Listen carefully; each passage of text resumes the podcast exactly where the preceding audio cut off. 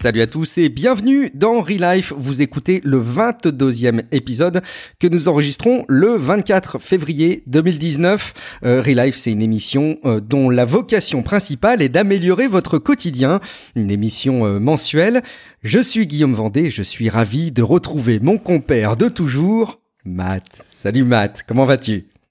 Ça va bien. Ça va très bien. Je t'épargnerai mes, mes laconiques problématiques avec la météo. Tu, tu peltes, tu peltes de la neige. oui, effectivement. C'est pas un sport chez vous? Il faudrait peut-être installer ça comme un sport maintenant. Oui, oui. Euh, ben, dans tous les cas, dans tous les cas, euh, j'ai, euh, je suis pas très sportif, alors euh, ça serait pas un gain pour moi plus.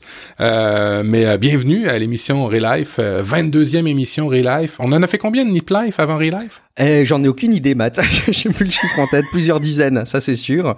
Euh, mais ça fait un petit moment maintenant qu'on fait ce podcast, donc si vous nous découvrez, effectivement, ben, euh, Matt est au Québec, moi je suis en Picardie, en France, et on se parle une fois par mois, soit tous les deux, soit avec des invités.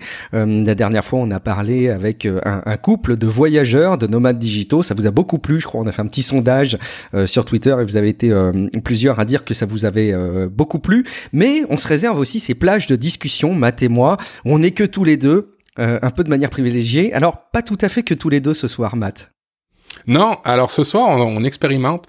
On a pour, euh, on, s'en parle souvent. On aimerait ça amener Relife en vidéo, euh, peut-être pas à court terme, mais on aimerait ça amener ça en vidéo. On aimerait ça vous faire partager les moments d'enregistrement. On a décidé aujourd'hui de faire ça sur Instagram. Alors, il y a quelques personnes présentement en live sur Instagram qui nous écoutent euh, et qui, en plus, nous donnent des, des, commentaires. Et ben, on est content. C'est un retour aux sources un peu. On, avait commencé ça dans Nip il y a plusieurs années. Ouais, les premiers épisodes, effectivement. Et puis, il y avait la méthode d'enregistrement qu'on avait qui passait par euh, Hangout, qui diffusait une vidéo en, en, live sur YouTube. Enfin bon, ça, ça a bien évolué. Euh, enfin, ça a plus évolué du côté de la diffusion live en vidéo que de, sur la partie enregistrement audio à distance. Mais après tout, euh, on, va prendre les choses comme ça. Allez, justement, au programme, on a des petites actus, euh, Matt et moi, à titre individuel, euh, une rubrique de développement personnel, une rubrique plus basée sur des sujets de société. On va parler aussi alimentation, écologie, outils, et puis on ne passera pas à côté de la traditionnelle citation qui clôt cet épisode. on commence tout de suite avec les petites revues perso. Alors, on en touchait quelques mots. on veut amener Relive sur des éléments de vidéo. évidemment, ça soulève aussi les questions de quelle plus-value pour la vidéo, qu'est-ce que vous apporte, qu'est-ce que nous apporte la vidéo? Et en tout cas, Matt, tu n'as pas attendu euh, pour commencer à expérimenter un petit peu la vidéo de ton côté. Non, euh, non, j'ai pas perdu de temps. J'ai commencé. En fait, c'est une idée de Philippe. Euh, j'ai vraiment envie de faire de la vidéo euh, plus euh, de de formation, d'apprentissage, et ben je devais le faire avec l'école du podcast, je l'ai pas fait, euh, mais par gêne, je dirais. Et j'ai commencé à en faire en mode privé pour tous les Patreons qui me supportent et qui m'encouragent. Euh, J'en suis déjà à ma deuxième capsule. Je m'améliore. Euh, il y a plein de trucs qu'on améliore. Le son, euh, euh l'image, euh, quelque chose de tout con, mais prendre les bonnes lunettes qui ont pas de reflet avec la lumière, euh, plein, plein, plein de choses euh, qu'on peut expérimenter, qu'on peut au moins tester et faire profiter ben, les Patreons. Alors, euh, j'ai trouvé ça cool comme idée de, de, Philippe de me faire ça, et puis je suis rendu à deux vidéos. Le format aussi, hein, parce que du coup, tu, tu expérimentes un petit peu face caméra, des tutos. Euh, enfin, euh, finalement, ça ouvre le champ des possibles. C'est cool, je trouve. Cool. Ouais, ouais, absolument. Euh, dernière vidéo, j'ai fait ça avec l'application Iris, qui est une application où on peut incruster sa webcam en même temps qu'on montre à l'écran ce qu'on fait. Euh, et puis, ben, l'idée, c'est de pas avoir trop de montage parce que la vidéo, c'est c'est très très ça prend beaucoup de temps. Déjà que le son, on a en moyenne deux heures de montage de son après chaque émission, euh, publication et ainsi de suite. Alors je voudrais pas non plus euh, monter à 10 heures de, de, de... Mais on va essayer, on va s'améliorer. Comme là, au moins, on expérimente avec Instagram. Mais en tout cas, il y a des bons retours puisque Mathieu Godet nous dit qu'en vidéo, ça change du tout au tout. Donc, a priori, c'est positif pour lui. Et puis, il y a Gaëtan. Alors, euh, Gaëtan de Geek, hein, qui nous demande aussi si on a des achats matos vidéo prévus. T'as as prévu des choses, toi, Matt, de ton côté? Euh, clairement, au niveau logiciel, on va, on va, on va, on va, investir. Au niveau des éclairages, c'est pas si mauvais. Euh, au niveau des caméras, c'est pas non plus si mauvais ce que je possède. Euh, mais c'est sûr que c'est pas euh, des vidéos de voyage où t'as des gros paysages ou ce qu'on a pu entendre avec les gens de près pour la route la semaine, ben, le mois dernier. c'est sûr que c'est pas de cet ordre-là les investissements. On fait quand même du, du des petites émissions pour l'amélioration du quotidien pour le moment. Qui sait un jour. Mais pour le moment, pas d'investissement plus que des logiciels.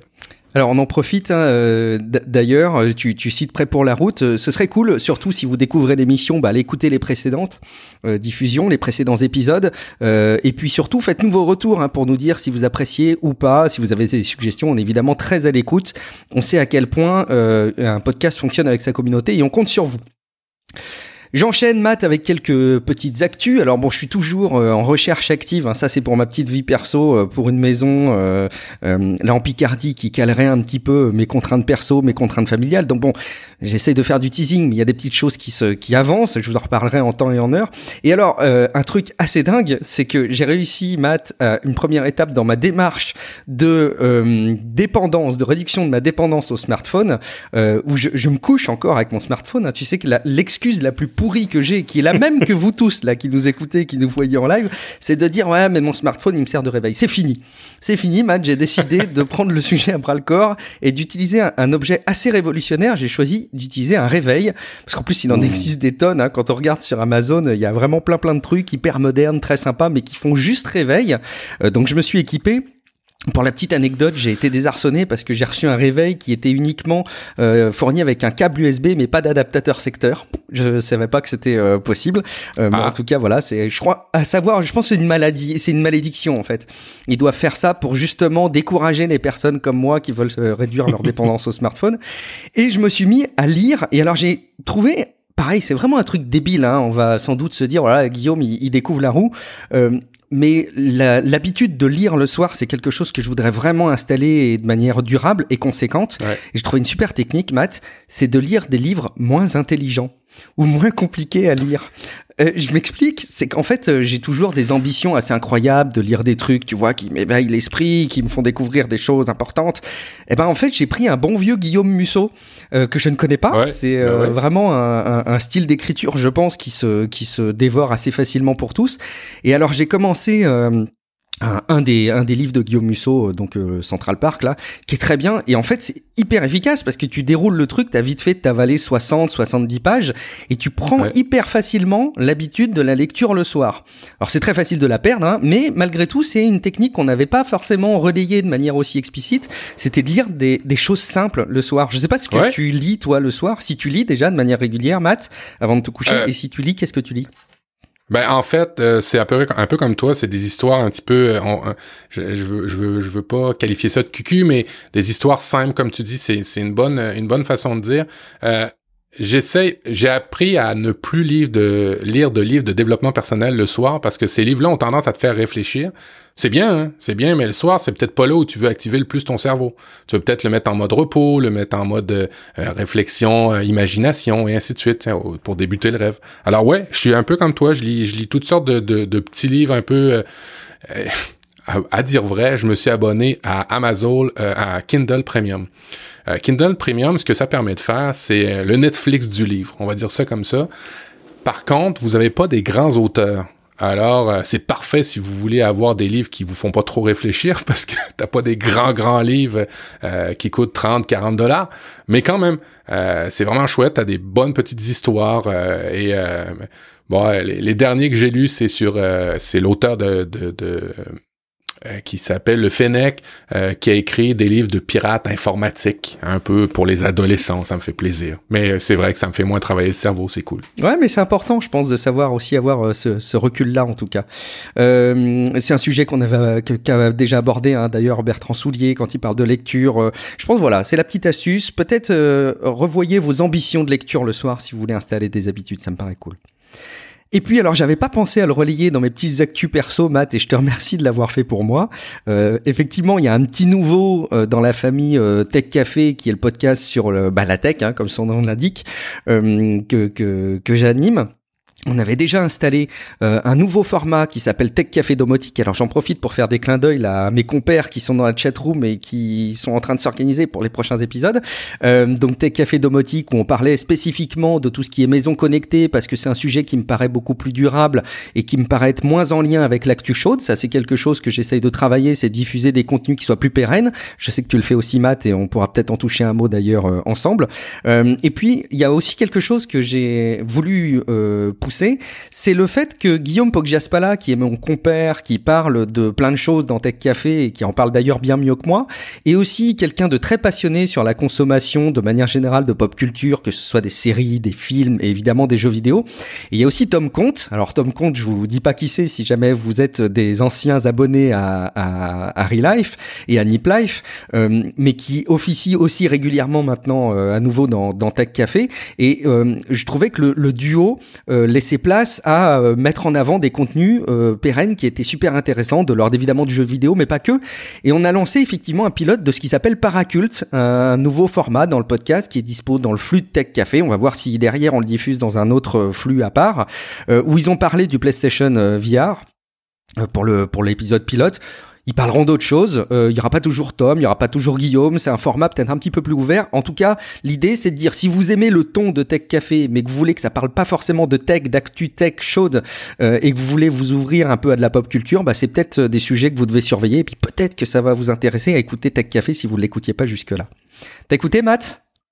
Euh, j'ai euh, débuté euh, l'émission aujourd'hui en fait pour justement. En fait, j'ai mis le lien puis j'ai dit ça serait con de pas avoir au moins écouté cinq minutes. Alors c'est ce que j'ai fait.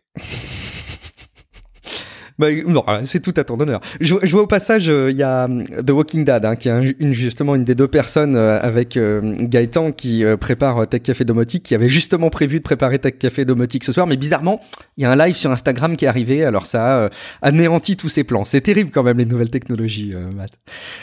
Euh, très bien, un petit mot peut-être quand même, Matt, avant qu'on passe à la rubrique suivante sur le développement personnel, sur euh, cette volonté de créer du contenu qui soit pas forcément du contenu euh, chaud, euh, mais plutôt du contenu pérenne, puisque c'est quelque chose que tu fais avec Audrey Coulot dans Apple différemment. C'est vraiment une démarche peut-être qu'on avait commencé à réfléchir et qu'on avait commencé à partager, mais c'est un peu un enjeu maintenant peut-être de commencer à parler de moins en moins de ce qui se passe au quotidien de tous les jours, mais plutôt de ce qui peut être plus durable.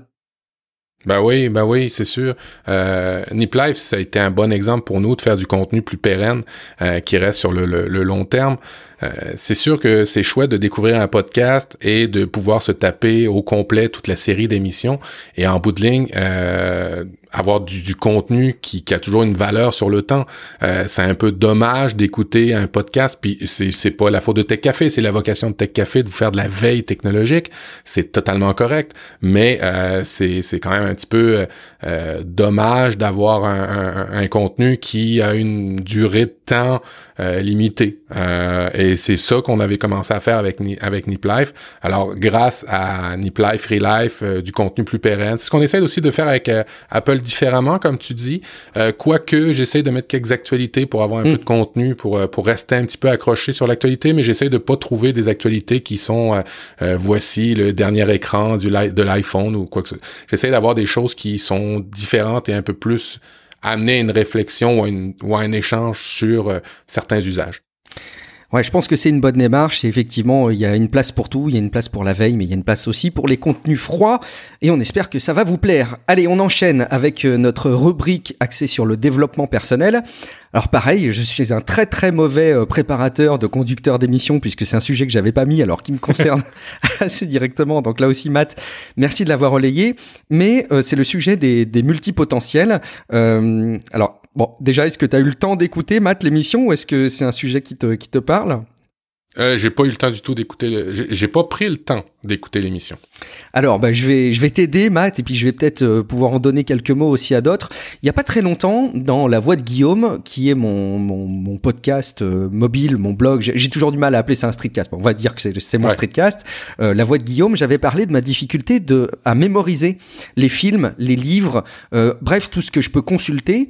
Et c'est Gontran, merci Gontran, clin d'œil encore dans la chatroom, qui m'avait relayé un article du site Cameo qui parle euh, qui parle de multipotentiel, euh, qui est un sujet euh, que je connaissais pas du tout, mais il parlait de il parlait de la gestion de la mémoire justement. Je suis frustré de ne pas me souvenir de tout ce que j'ingurgite et de fil en aiguille, c'est un sujet que j'ai que j'ai continué à, à aborder et j'ai été carrément sollicité par les équipes de Cameo qui font aussi un podcast euh, sur la multipotentialité.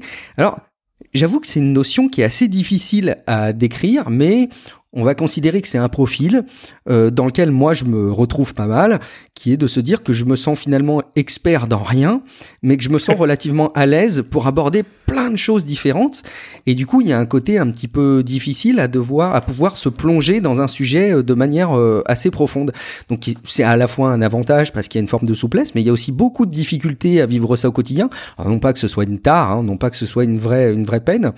J'aime pas trop le mot de multipotentiel parce qu'il y a un côté un peu hors norme, tu sais, un peu être d'exception qui ressort dans ce terme-là, alors que c'est pas du tout le cas. Moi, je pense plutôt que tous autant que nous sommes, euh, tels qu'on a été éduqués par les nouveaux usages numériques, par Internet, par le fait de faire du multitâche, on est tous beaucoup plus euh, multipotentiels qu'on ne pouvait l'être il y a de ça euh, quelques temps.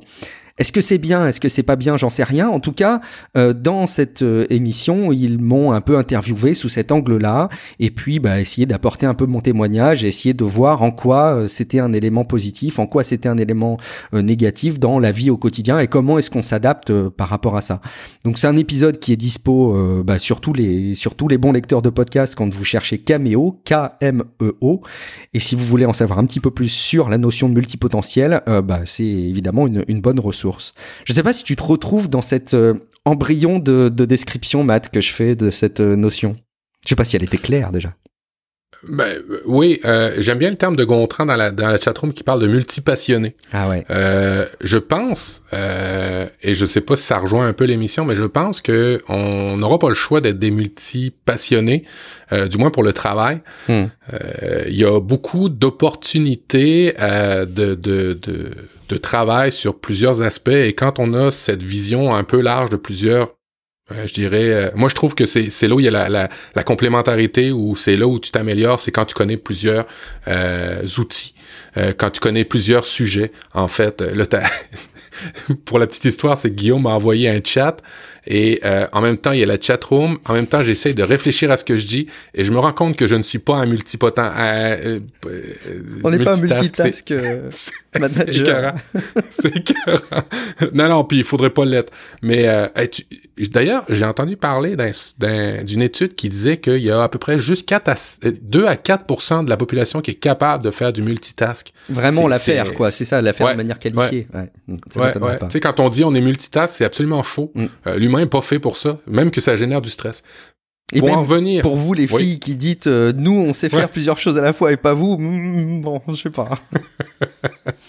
Euh, euh, bon, grosso modo, je pense que d'être capable d'être multipassionné, ça vient à être complémentaire pour plusieurs aspects de tes autres tâches. par contre, évidemment, on aimerait ça être expert dans un domaine, mais si tu es multipassionné, c'est sûr que tu peux pas aller très dans le fond dans un sujet en particulier. Euh, on appelle ça ici les Jack of all trade, Master of none. C'est euh, ceux qui sont euh, maîtres de tout, ben, qui, qui, qui, connaissent un peu tout, mais pas rien vraiment en général. Et ça peut créer effectivement des petites frustrations. Mais par contre, je t'assure que ça donne une vision que les autres n'ont pas. Hmm. Oui, je comprends, je comprends. Euh, y a, de toute façon, ça se ressent hein, quand on parle d'ailleurs nous de notre activité professionnelle mise en parallèle de notre activité en podcast, qui est euh, bah, une forme de métier aussi avec tous les autres sujets qu'on peut aborder. Euh, un autre terme qui remonte souvent quand on parle de ces sujets-là, qui qui englobe moins la personnalité des gens, c'est ce terme de slasher, tu sais, qui est repris du, du, du, du mot slash, euh, qui correspond au caractère euh, divisé, là, mm. euh, qui est de dire je fais telle activité, slash telle activité, slash telle activité. Et ce profil de slasher aussi qui se répand beaucoup, je pense, dans, dans la population, dans les gens qu'on rencontre autour de nous. On enchaîne euh, toujours dans cette rubrique un peu euh, développement personnel. Tu voulais nous relayer une méthode euh, qui a trait à un secret de productivité de longue date, Matt. Oui, en fait, c'est une méthode de productivité que j'ai lue qui m'intéresse bien, qui peut être intéressante pour vous. Je vous la relais tout simplement. c'est la, la, méthode de Ivy Lee. Euh, I-V-Y espace L-E-E, Ivy Lee, euh, qui est une méthode de, de, de, de productivité qui se concentre sur les tâches à accomplir et le chiffre magique pour lui, c'est 6. Alors, la technique est simple, elle est en 6 étapes. Là, j'ai fait 5 avec la main, je vais faire 6 comme ça avec les mains. Euh, on, est, on est en live, hein, on, faut faire attention. Euh, alors, la technique est simple, c'est qu'à la fin de chaque journée, vous vous inscrivez sur une liste, 6 tâches à accomplir. Évidemment, vous essayez de l'ordonnancer par un ordre d'importance, c'est-à-dire la plus importante le matin. On va bénéficier de l'énergie, euh, nos capacités qui sont les mieux, qui sont meilleures le matin et vous inscrivez les six tâches sur une feuille. Euh, le lendemain matin, vous euh, commencez à travailler avec les tâches, les premières tâches les plus importantes. Ensuite, vous passez à la seconde et ainsi de suite. Vous comprenez un peu l'idée. Et si vous n'avez pas terminé vos tâches que vous aviez prévues euh, le, soir, ben vous les remettez toujours dans la liste pour le lendemain. Ce qui fait que vous n'arrêtez jamais une tâche. Vous l'accomplissez jusqu'à temps que vous l'ayez terminée. Je trouve ça intéressant dans un monde où et je sais pas pour toi, mais moi, je me rends compte que je commence à travailler plein de petites tâches de manière concurrente. Je n'ai fini pas vite, ou pas, ou mal. Et euh, en bout de ligne, euh, je me rends compte que dans un bureau, tu te fais interrompre souvent, avec des collaborateurs, tu te fais interrompre souvent, et ben tu perds le focus sur tes tâches. Et des fois, ta liste que tu t'étais donné le matin, euh, ben il euh, y en a une autre qui s'est qui s'est ajoutée, une autre, une autre, une autre, une autre. Et ce qui fait qu'en bout de ligne, t'accomplis plus tes tâches. Euh, je trouve ça intéressant de relayer ça. c'est une méthode. Essayez de, de, vous bloquer des périodes de temps. Je pense que c'est ce qui est l'idéal aussi pour accomplir ces tâches-là. On peut pas non plus dire à nos collaborateurs, ben je veux pas te parler de la journée, je veux faire mes six tâches, parce que sinon à un moment donné vous serez même plus en entreprise, vous aurez mm. plus de tâches à faire. Euh, mais euh, j'aime ça l'idée de terminer la tâche jusqu'à la fin pour pouvoir en accomplir une autre. On disait qu'on n'est pas capable d'être multitâche. Je pense que c'est un exemple euh, assez pertinent. Ouais, moi j'aime bien la démarche et, ça rejoint d'ailleurs, je pense, d'autres techniques de, productivité qu'on avait données. C'est assez simple, hein, ça se décrit assez vite. Moi j'avais commencé à le faire, alors j'avais pas le chiffre de 6 du tout en objectif, donc du coup... Euh, je vais essayer de voir. Alors c'est une limite. Hein, euh, est-ce que c'est une limite ou est-ce qu'il euh, suggère fortement qu'on aille jusqu'à 6 Tel que c'est bah, rédigé, ça donne l'impression que 6 c'est idéal, ni plus ni moins. Mais c'est peut-être mon interprétation. En tout état de cause, l'idée c'est de préparer donc ces tâches. Moi j'aime bien cette idée. Moi je suis peut-être pas autant sujet que tu le décris, notamment en ce moment, au fait de devoir passer d'une tâche à une autre.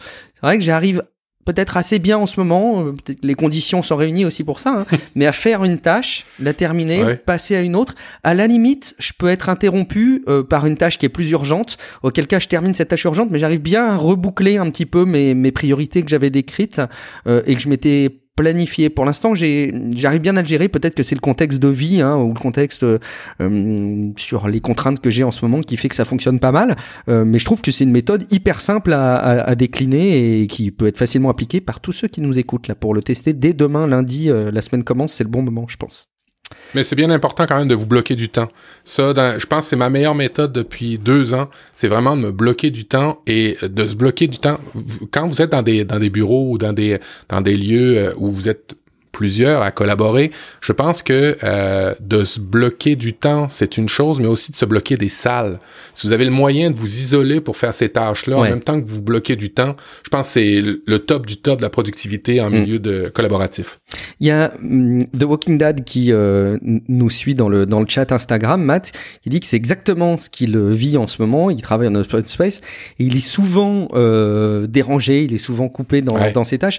Et à la limite, euh, il le dit pas, mais ça me paraît évident que ça peut être très légitime en fait. Sauf qu'à force de donner de la légitimité à l'urgence, euh, plus rien n'a de sens et on n'arrive plus à, à, gérer les choses. Est-ce que tu as cette technique, Matt? Moi, je l'ai jamais fait, mais je me dis que c'est peut-être un truc euh, qui pourrait être facilement appliqué. On n'ose pas toujours le faire, mais d'avoir un petit repère visuel. Euh, tu sais, genre c'est rien, une boule à neige, une peluche, euh, un post-it plié en deux, etc. Où tu dis aux gens, tu, tu prends 10 minutes pour expliquer aux gens autour de toi, tu leur dis, écoutez, moi je suis à votre dispo.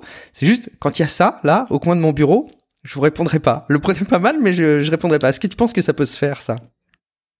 Oui, ben euh, encore une fois, tout, tout dépend comment c'est fait. Euh, c'est un peu à l'instinct hein, maintenant. On voit ça beaucoup dans les open open space quand mm. les gens mettent leurs écouteurs. Euh, tout de suite, c'est le même effet que la petite boule, comme comme tu dis, ou du drapeau. C'est ne venez pas déranger, je suis en train de travailler, puis j'ai besoin de, de, concentration. Alors oui, ça se fait, puis ça se fait de manière naturelle et c'est bien. Par contre, il y a encore beaucoup de gens qui ne font pas la différence entre urgent et important. Exact. Il y a des fois des tâches qui sont importantes et urgentes, ça j'en conçois, mais c'est rare que ça saigne au point de couper la parole à ce point dans certains bureaux. En tous les cas, à moins que vous soyez dans un centre d'opération, vous êtes chirurgien, vous êtes euh, dans des urgences d'hôpitaux, on comprend, on écarte ça, mais le reste, normalement, c'est pas supposé saigner. Alors, euh, n'interrompez pas. Puis les urgences des uns sont pas forcément celles des autres, en plus. Ouais. Autre euh, outil, alors hyper concret là encore, hein, vous en avez deux là, des outils euh, hyper concrets grâce à Match, je pense à appliquer euh, dès demain, euh, dès, ce lundi en ce début de semaine. un livre dont j'ai entendu parler, dont je pense avoir compris la philosophie, mais tu vas peut-être nous le redétailler. The Five Second Rule, Matt. Oui, alors la méthode des 5 secondes. On est j'ai été attiré par ça justement parce que c'était 5 secondes. Je me suis dit, c'est pas une grosse, grosse implication de comprendre une méthode de 5 secondes. Puis le livre, il doit pas être quand même gros pour parler de 5 secondes. Est-ce qu'il se lit en 5 ben secondes déjà? Non, il se lit pas en 5 secondes. Alors non, euh, c'est pas un livre qui se lit en 5 secondes. Euh, c'est pas non plus euh, au premier abord euh, le livre que vous allez penser que c'est. C'est pas une méthode qui va vous aider magiquement à trouver après 5 secondes ce qui est important à faire, à gagner de l'argent en 5 secondes et ainsi de suite. C'est pas ça du tout. l'histoire de ce, de ce livre-là. ce livre-là a été écrit par Mel Robbins à l'époque où elle l'a écrit elle était complètement ruinée. Elle était, euh, partie alcoolique. Son copain la battait. Ça allait vraiment pas bien. Elle était dans le néant. Euh, et euh, il n'y a plus rien qui fonctionnait. Et un jour, elle est tombée sur une publicité euh, dans laquelle il y avait un compte à rebours de 5 secondes. Et c'est là que ça a enclenché l'idée pour elle. Alors, c'est par ça part d'une personne qui va pas bien. C'est toujours un peu le, le, le conte de fées. Puis grâce à cette méthode-là qu'elle a inventée, ça va bien mettez des bémols à ce qu'on va dire, euh, prenez du recul, c'est super important avec ce qu'on va dire, mais il y a quand même des choses assez importantes ou assez intéressantes dans ce livre-là, euh, des règles des 5 secondes. Alors, Vas-y. Non, non, non, je trouve ça top. Je suis juste embêté parce que j'ai ma, j'ai mon Instagram qui, qui, qui fiche la foire, là. Tu vois, j'ai, j'ai le clavier qui est remonté. Tu vois, je, j'encense iOS à chaque fois parce que c'est très stable. Et un truc aussi débile que le clavier que j'arrive pas à rabattre. Donc bon, si vous avez la technique, euh, je suis preneur. Sinon, je vais tenir mon smartphone en même temps, comme ça. Mais euh, Gontran demandait si c'était la technique des éjaculateurs précoces. je trouve ça un petit peu osé de sa part, mais bon, il faudrait pas qu'on, il faudrait pas qu'on ait le petit e d'explicite sur le podcast du coup. Euh, tu, tu, as commencé à le, à la mettre en application, toi ça justement, Matt, ou pas? Alors instinctivement, je le faisais. Euh, je savais pas que c'était une méthode, je savais pas qu'il y avait un brevet là-dessus, mais instinctivement, je faisais cette, j'ai, j'ai, j'ai pris pour habitude d'avoir un peu certaines de ces méthodes par rapport à ça. Alors, qu'est-ce que c'est la règle de 5 secondes? C'est assez simple. C'est euh, d'honorer euh, son intuition. C'est, aussi, aussi stupide que ça. Euh, lorsque ça se fait sentir l'action de, euh, de, de, de, de, je vais relire mes notes. Je me prépare mieux que ça.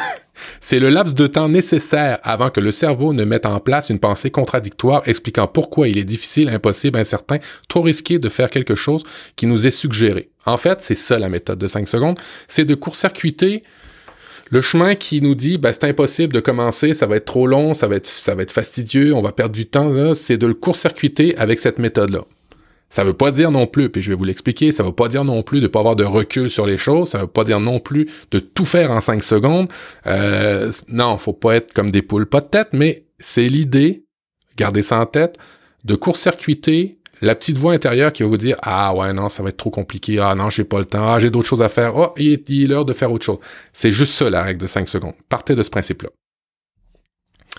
alors la motivation ne sert à rien euh, c'est un des chapitres qui est vraiment intéressant. Euh, personne n'est jamais motivé à faire des bonnes actions, à faire, à commencer un régime. C'est toujours difficile. À se lever. Euh, ben ouais, tout simplement à se lever.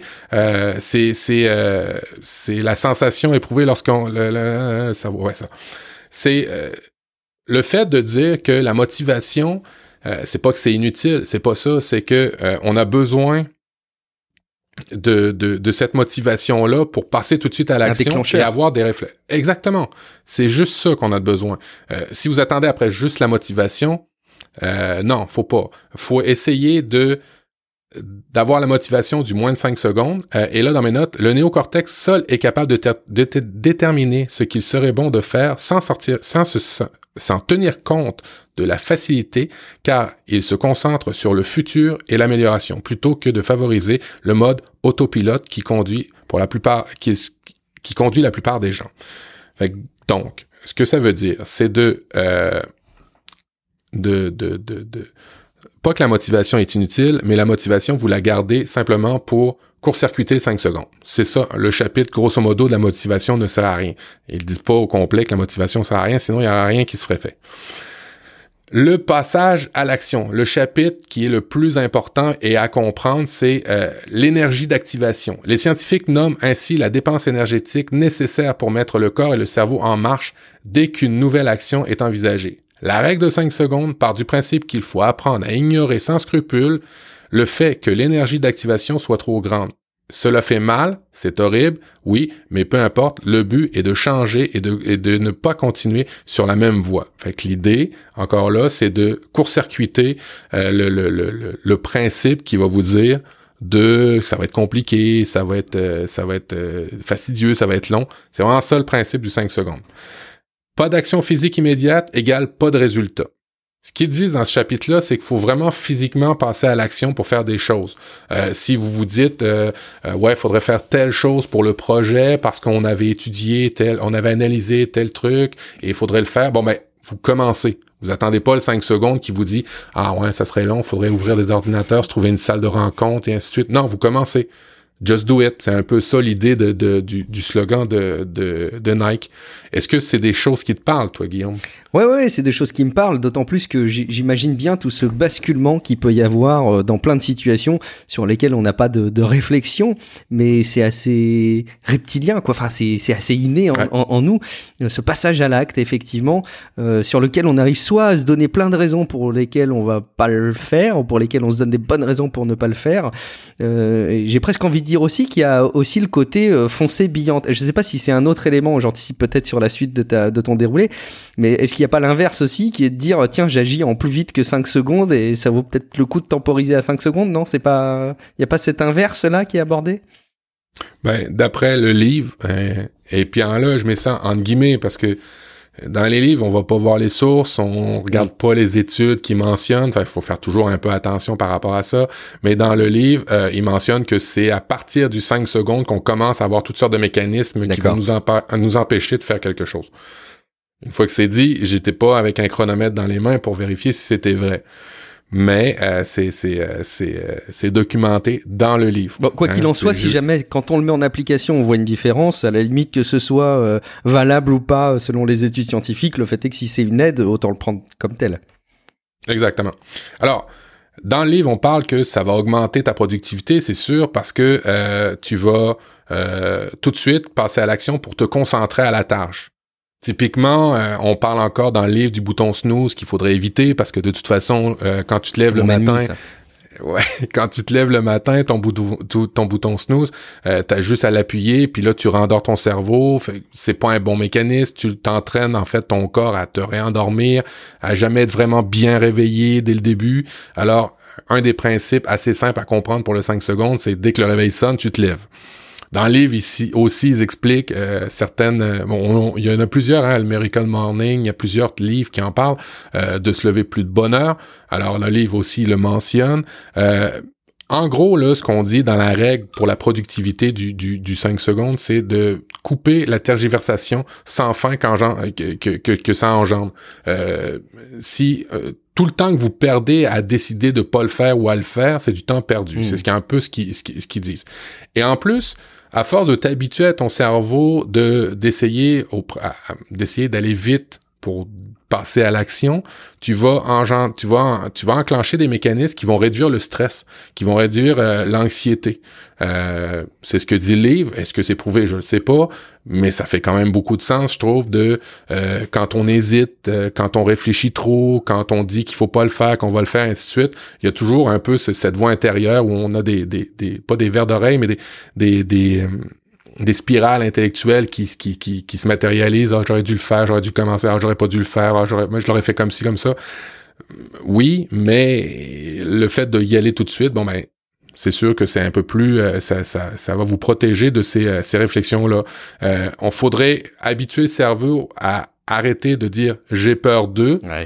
par je suis excité car tu sais c'est un peu l'idée dans ce chapitre là euh, Là, il parle de procrastination. Euh, je fais une parenthèse. Euh, c'est d'autant plus inutile que la procrastination est une conséquence du stress. L'étudiant qui travaille pendant 15 minutes pour ensuite aller faire euh, du, du shopping sur Internet n'est pas un feignant. Il est simplement paralysé par l'angoisse d'un futur incertain et son manque de focus de contrôle, locus de contrôle.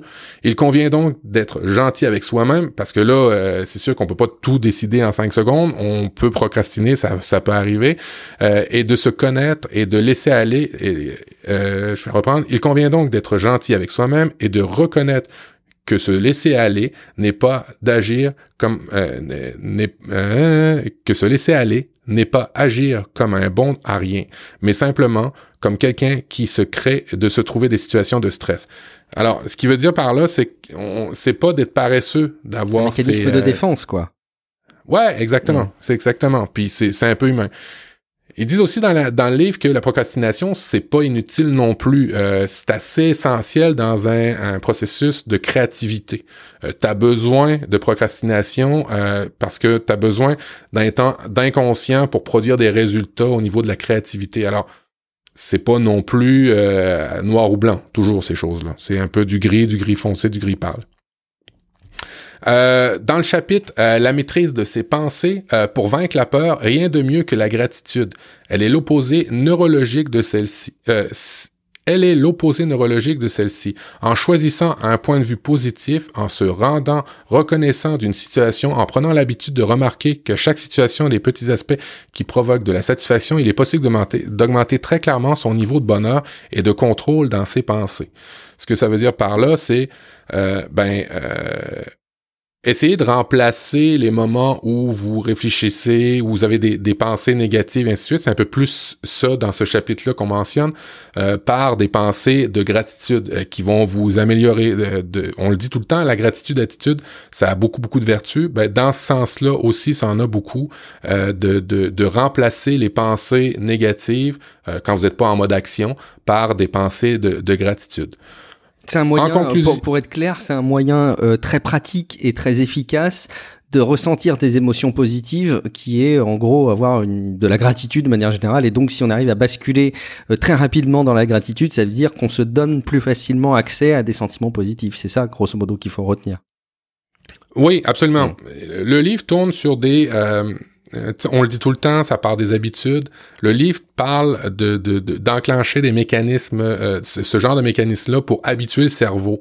Alors, habituer le cerveau à y aller au lieu de euh, procrastiner quand c'est le moment, habituer le cerveau à, à pas avoir de pensées négatives, mais à avoir des pensées de, gratitude. Je fais, une petite parenthèse justement là-dessus, Matt, parce que j'y pense et c'est un sujet un petit peu qu'on avait abordé il y a plusieurs épisodes, mais tu avais abordé il y a de ça quelques temps le fait de remplacer dans la démarche de communication les pardon par des merci. Je me rappelle, c'est toi qui avais euh, mis ça en avant, et tu sais que c'est un truc que je me suis euh, énormément approprié, et je ressens maintenant à quel point quand je m'apprête à dire pardon, excuse-moi de, euh, je vous prie de m'excuser de, je me retrouve très très rapidement dans un ressenti que je trouve assez négatif, et le fait de le remplacer par un merci, euh, il y a toujours un moyen d'ailleurs de le tourner par un merci. D'une part, t'es beaucoup plus sérieux, beaucoup plus audible et ça te valorise vachement à titre individuel auprès des autres. Et sérieux, ça te prête à sourire quoi. Et je peut-être qu'il y a un parallèle à faire là-dessus euh, d'ailleurs. Euh, mais, mais, tellement. Euh, d'abord, euh, le mot excuse est sorti de mon vocabulaire. Je suis mm. désolé. Mm. Maintenant, je suis pas, je m'excuse pas. je suis désolé. c'est c'est c'est vraiment un mot que j'ai banni de mon vocabulaire et de dire merci à un événement qui est euh, je sais pas, triste, dommage dans ta carrière ou dans un projet. Euh, merci de m'avoir euh, montré que je, je, me suis trompé. Merci de m'avoir montré. Ça change la dynamique. C'est juste incroyable quand on utilise ce truc-là. Alors, ben tant mieux si tu l'utilises encore. C'est chouette. moi aussi, très clairement. Alors, ce qu'il faut retenir de, de, de ce livre-là, euh, c'est un bon livre. Évidemment, euh, il y a des passages qui sont assez longs, euh, notamment en, introduction. en gros, il faut suivre ses instincts en moins de 5 secondes faites attention, là, si votre instinct c'est de frapper celui qui est en face de vous quand vous êtes fâché, c'est pas le bon instinct à suivre. Euh, euh, avoir des objectifs de situation, de, de, avoir des, la, bonne discipline, la constance, ça c'est ça revient souvent dans tout ce qu'on peut dire dans Real Life. La constance, les habitudes, c'est le pouvoir. Ben, le livre Le pouvoir des habitudes est très bon à ce sujet, je vous le recommande. Mm. Euh, associer l'action physique à l'action de faire quelque chose, ça enclenche des mécanismes dans votre cerveau. Ça, c'est vraiment le point, le, point majeur par rapport aux 5 secondes. Levez-vous, prenez un cahier et commencez à écrire, commencez à analyser la situation. Vous n'êtes pas obligé de, faire la tâche, mais au moins de prendre un livre, de vous lever, ben, pas vous lever, mais de faire une action, de commencer à travailler. Ça a déjà enclenché quelque chose. On, l'avait déjà dit, je pense, dans une émission, si tu veux commencer à faire du sport, ben, commence par mettre un soulier de sport. Mm. Après ça, mets le deuxième. Mm. Après ça, mets ta veste. Puis après ça, ben, ça va s'enclencher automatiquement. Euh, L'importance du matin, euh, se focaliser sur les choses, euh, c'est vraiment essentiel par rapport à ça. C'est un petit peu un lien avec la méthode de euh, Ivy Lee, des, de revenir sur ses tâches jusqu'à temps qu'on les ait finies. focaliser, le 5 secondes est également applicable aux pensées. Si vous voyez que vous vous avez des idées noires, si vous pensez que vous, vous avez des regrets, des choses comme ça, changez-les. Ouais, c'est une partie du livre que j'ai oublié de vous dire, mais changez les pensées que vous avez si vous êtes capable de les, les distinguer. La méditation est un bon moyen de commencer à contrôler vos pensées, à voir ce que, à, prendre du recul par rapport à vos pensées. Fait que ça, c'est, c'est, c'est, un bon truc du livre. Et euh, qu'il est possible de vous améliorer rapidement dans la vie. Si vous changez un truc, euh, ben vous allez probablement avoir des conséquences à long terme. Si surtout si exemple, euh, comme le disait Guillaume, ben de dire merci, euh, de, de, de nous expliquer des erreurs quand c'est bien fait, on peut remercier. il est possible de s'améliorer, puis il est possible de s'améliorer rapidement. Il y a rien de pire une personne qui dit ah, ben moi je suis comme ça, puis c'est tout. oh tu sais j'ai toujours été comme ça, c'est pas maintenant que je vais changer. Combien de fois on l'entend ça? Ah ouais. Il y a Priscille qui demandait euh, qu'est-ce que c'était donc le, nom du livre. Alors tu vas nous rappeler peut-être le titre euh, complet, même si on lui a redonné dans la chat room pour ceux qui nous suivent sur Instagram. Mais c'est Five Second Alors, le livre, c'est quoi le sous-titre the, the Five Second Rule: Transform your life, work and uh, confidence with everyday courage. faites confiance au courage quotidien. Est-ce qu'il est dispo en français? Euh, je sais pas. On va regarder. et sinon, tu sais, euh, je me disais que c'était euh, typiquement le genre de, de livre euh, qui doit être génial. Ouais, il est dispo en français. Hein. La règle des 5 secondes. Apprenez à passer à l'action en 5 secondes. Top chrono et devenez enfin la personne que vous rêvez d'être. Que vous rêvez d'être. Euh, c'est très engageant. Et je me dis, c'est typiquement le genre de livre à récupérer sur les services de type Cooper. Je sais pas si tu fais encore ça, mais tu sais, c'est les résumés. je sais pas si c'est dispo, mais ça me paraît génial. Ouais, ouais, c'est dispo. Ouais, c'est dispo. Bon, alors là, vous avez euh, des sujets hyper concrets, euh, donc euh, la méthode Ivy Lee, et puis le, les ressources qui sont liées au livre que vient de citer Matt. Vous avez évidemment ça dans les notes de l'émission, et vous pouvez mettre en application ça dès maintenant dans dans Relife après avoir écouté Relife. et puis évidemment, vous pouvez même conseiller ces petites techniques aux personnes dans votre entourage qui parfois se plaignent de pas arriver à se mettre vraiment à l'action. Bah, vous pouvez leur dire, tiens, tu devrais écouter le dernier épisode de Life où il y a des techniques hyper concrètes pour ça et peut-être que ça va ça va lui apporter quelque chose. On enchaîne avec une rubrique société. On pourrait presque dire société et provocation. Hein, Attention. Euh, avec un premier élément, Matt, donc dans société. Je lis le titre tel que tu l'as intitulé et tel que tu l'as donné dans les notes de l'émission. Il y a moins de cons, mais avec Internet, il se voit plus. De quoi veux-tu parler, Matt, enfin? Ben, en fait, je vais parler d'un livre que je n'ai pas lu. Alors, c'est juste, euh, je, fais juste relayer l'article d'un journaliste qui interroge euh, l'écrivain euh, de ce livre. L'interview, exactement. Euh, et c'est, dans le fond, c'est le rédacteur en chef du magazine Le Cercle Psy, Jean-François Marmion, euh, qui est spécialisé dans la vulgarisation psychologique et qui a, et qui a coécrit ce, ce livre-là. Alors, euh, dans l'article, il y a, plusieurs passages euh, qui vont peut-être vous donner le goût d'acheter le livre, euh, mais la connerie n'a jamais été aussi visible, décomplexée, grégaire et péremptoire. Euh, écrivez-vous un préambule pour ce livre. Pourquoi cette accélération? Alors, il, explique euh, que fatalement, c'est pas qu'il y ait une accélération. Même, euh, il, le dit bien dans l'article que il y aurait en théorie moins de cons maintenant, mais ils sont plus visibles, et ils ont plus la parole. Alors, et, et, et j'ai pris cet article-là spécifiquement pour toi parce que oh, dans, donc, comment je dois le prendre? Non, attends, attends un petit peu, attends un petit peu, attends un petit peu, je reviens juste pour cette phrase-là, et je pense que ça tient à cœur dans tout ce que tu fais, euh, il explique dans l'article euh, que ben il y a des cons qui qui qui, qui manquent d'empathie, qui manquent de considération, ainsi de suite. Et le journaliste à un moment donné lui dit que manque-t-il aux cons pour changer? Et c'est là, je pense que ça te touche beaucoup parce que c'est vraiment un truc que t'aimes. C'est il dit la culture du doute, l'esprit critique, mmh. le sens de l'autodérision est très rare à déceler. Euh, ben en fait, c'est très rare à déceler dans les gros cons, lui, dans ce qu'il dit. Et c'est vraiment un truc que, que tu as développé dans les dernières années, en tous les cas, mm. que tu parles plus. Euh, pas que tu as développé l'esprit critique mm. plus, mais tu en parles beaucoup plus. C'est vraiment un point qui, qui, et dans tout ce qu'on échange sur Internet maintenant, moi je fais attention mm. parce que je vérifie plus mes sources, parce que euh, c'est pas parce que je veux me faire surveiller par Guillaume, mais c'est des trucs, c'est des mécanismes que tu, tu nous donnes tous qui sont vraiment super intéressants. Ouais, c'est marrant que tu dis ça parce que je l'avais pas, euh, enfin je l'ai en tête effectivement, et c'est un truc qui me passionne, mais c'est pas forcément un, truc que j'ai que j'ai vraiment formalisé. De fait, euh, j'en parlais l'autre jour, je me demande si c'est pas la base en fait.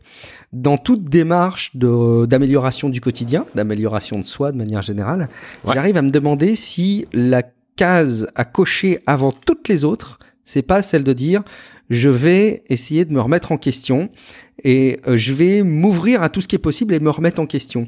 Et effectivement, j'aime bien cette euh, définition peut-être euh, de la connerie, qui serait de dire qu'être con, c'est ne pas s'être mis dans une démarche de remise en question. et de remise en question de soi, mais aussi des choses autour de soi. Finalement, c'est peut-être une bonne définition pour moi de ce qu'est la connerie. Ouais, ça me parle bien. Alors, il dit, euh, ouais, euh, comment échapper au con, au gros connard, et ainsi de suite. Euh, l'écrivain dit, il n'y a aucune concurrence possible avec un con. Le meilleur moyen reste, de, reste la fuite. Alors, quand vous avez affaire à un gros con, euh, je pense que tu l'avais fait. C'était pas un gros con, puis je veux faire attention à comment je vais le dire, mais je, je, pense dans un de tes streetcasts, t'avais eu affaire avec une personne qui remettait en doute, je pense, le réchauffement climatique, puis t'avais travaillé fort, fort, fort pour lui dire pas t'es un con, mais pour lui dire, regarde, il y a des données techniques, ou t'essayais de le remettre sur la piste, et ainsi de suite. Ben lui, il a l'air à dire, l'écrivain le, de ça, c'est que t'aurais mieux fait de fuir. T'aurais mieux fait de pas du tout faire quoi que ce ah, soit parce qu'il n'y a pas grand-chose à faire. Euh, c'est typiquement là où le mot de l'année que j'ai choisi, euh, qui était en gros une, notion d'éradiquer, m'aide énormément parce que ça me cautionne le fait qu'il y a plein de combats dans lesquels je ne vais pas, qui n'ont aucun intérêt. Je veux dire, convaincre quelqu'un de ce genre de choses n'a plus aucun intérêt pour moi. Et après tout, je dis pas forcément que j'ai raison et que lui a tort. C'est même pas la question. C'est juste que j'ai plus envie de mener ce combat-là, effectivement. Et, et, tu vois, Priscille le dit dans la dans la chatroom, a dit on est toujours le compte de quelqu'un. C'est vrai. Euh, l'écrivain le, dit, euh, mais il faut savoir accepter les petites conneries, euh, le nôtre comme celle des autres, les nôtres comme celles des autres, parce que si on a la prétention d'éradiquer la connerie, ça veut dire qu'on est soi-même en plein dedans. Alors je trouvais ça très bon. Très bon, effectivement. Ouais. Euh, très bien. Est-ce que tu as bouclé sur cette interview ou pas Oui, oui Est-ce que, est que, tu penses que c'est un livre euh, qu'il faut lire le soir ou le matin, compte tenu des descriptions qu'on faisait tout à l'heure? Je pense que c'est le matin. Bon, c'est le matin. C'est quand même trop intelligent, même si ça parle de con. Un autre sujet que tu voulais relayer, alors c'est un peu un sujet de, de fond euh, qui traîne depuis pas mal de temps. Tu vas nous dire pourquoi est-ce que tu l'as est-ce que tu l'as remis. Euh, J'ai pas vu moi encore beaucoup de, de mise en application euh, de, de, cette, de ce projet technique, mais c'est Facebook Messenger for Kids. Euh, on pourrait presque s'en servir de transition pour notre petite rubrique un peu plus tech entre guillemets, un outil qui a plus loin, mais il n'empêche. Euh, de pourquoi tu voulais relayer cette appli? Il faut peut-être que tu redécrives un petit peu de, de quoi il s'agit avec ce service. Alors, exact. Euh, il y a quoi? Il y a un an maintenant, je pense, Facebook a sorti Messenger Kids, qui est dans le fond un messenger juste pour les enfants, qui est destiné à aux, jeunes de plus de 13 ans. Alors, faut faire attention. Hein, si vous voulez l'avoir pour un enfant plus jeune, va falloir un petit peu tweaker les dates euh, de naissance. Ah bah bravo. Euh, ouais, bah ouais, bah ouais. On apprend à son enfant à pirater de bonheur commence chez bien. nous, monsieur. Alors, l'idée, c'est d'avoir une application sécurisée euh, pour les enfants. Euh, le, le- je dois dire honnêtement que Facebook, Messenger, même qu'on n'aime pas Facebook, même qu'on n'aime pas le vol des données, le vente des données, l'utilisation des données, la, pa- la, la- la protection des renseignements personnels et ainsi de suite, je dois dire quand même que Facebook est un outil de messagerie quand même très bien foutu. Ouais, Messenger. ouais. Euh, Mm. Messenger, Facebook, excuse-moi. euh, Il y a vraiment des, des, des, pas excuse-moi, je suis désolé. Euh, Il y, a, vraiment des, euh, des trucs bien foutus dans Messenger. et ben, il y a le pendant pour les enfants. Mais cette application-là a la vertu d'être plus sécurisée dans la mesure où tu as un peu plus de contrôle sur ce que ton, sur avec qui ton enfant va échanger. Mhm. Et pour ça, j'ai trouvé ça vraiment chouette. Euh, quand vous partez, quand vous démarrez l'application, alors ça, en ça, c'est bien. Euh, vous pouvez euh, définir à qui il va parler. Ça, c'est chouette. Vous pouvez même relier euh, les amis. euh, en fait, tout simplement parce que si leurs parents ont fait la même chose que vous, vous allez pouvoir créer des liens d'enfant à enfant avec l'application pour votre euh, pour votre fils. Alors pour ça, c'est bien. Vous pouvez dire dans l'application, bon, tu vas pouvoir parler à grand-papa, à grand-maman, et tu vas pouvoir parler aussi à Olivier, le fils de un tel qui a l'application, et son père fait attention lui aussi à ça. Alors ça, pour ça, c'est vraiment chouette. Mais ça a été chouette pour euh, mon petit garçon Mathis, pour euh, deux, trois autres raisons, euh, puis je voulais les partager, parce que c'est un, Mhm. un peu de la parentalité, mais un peu de la parentalité tech, puis je trouvais ça cool dans Relife. Mhm. Ça m'a permis de parler du droit à l'image. Euh, on en entend parler beaucoup euh, de- d'enfants qui font du SMS, qui envoient des photos, qui envoient des choses pour lesquelles ils n'ont pas l'autorisation. Alors ça m'a permis de parler de ça avec mon enfant. Tu n'as pas le droit de prendre euh, des photos d'une personne qui ne t'a pas autorisé. Mm. Tu n'as pas le droit de prendre des photos de personnes euh, qui, euh, qui qui qui qui ont pas vu leur photo avant. Alors typiquement, s'il prend une photo de moi, je dis montre-moi la photo avant pour que tu puisses l'envoyer. Alors c'est l'aspect d'autorisation. J'ai trouvé ça cool à faire avec euh, euh, Messenger Kids. Euh, Il y a aussi le respect des choses, le respect de, de, de comment on écrit. Ça m'a permis d'expliquer ça. Et, et, et- et tout de suite, on a glissé sur ben, quand t'es trop émotif par rapport à une situation, t'es mieux pas répondre tout de suite, prendre du temps de recul. Ça, ça m'a permis d'expliquer ça. Ça, j'ai trouvé ça vraiment très pédagogique.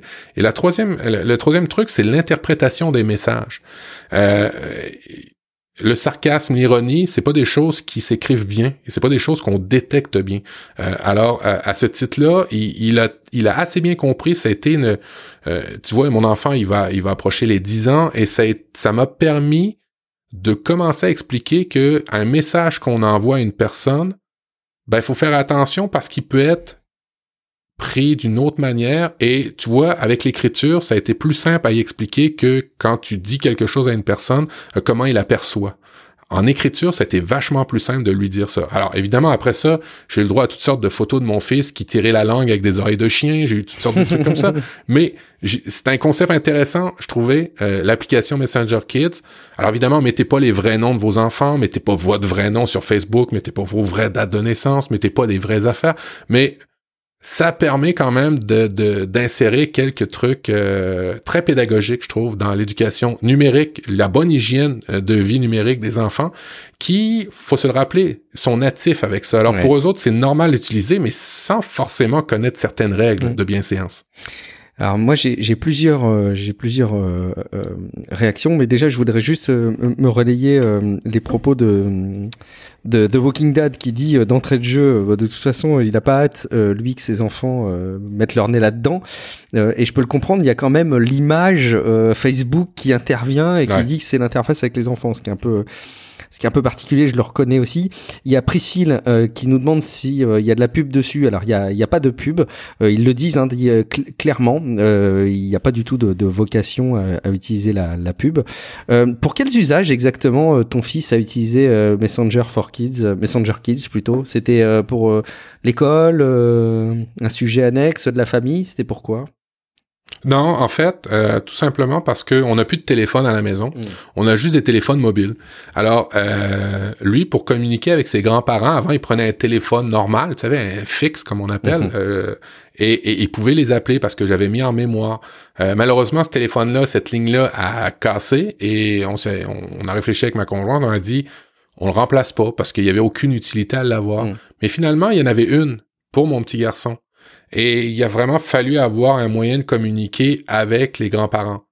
Par contre, quand il appelait les grands-parents ou quand il appelait les gens de la famille, ben c'était pas nécessairement leur disponibilité était pas à leur à leur euh, à leur meilleur. Tu sais, ils pouvaient les appeler sur l'heure du souper, du déjeuner, alors que c'était pas le moment de les appeler. Ou des fois, mes parents se couchent plus, plus tôt que nous.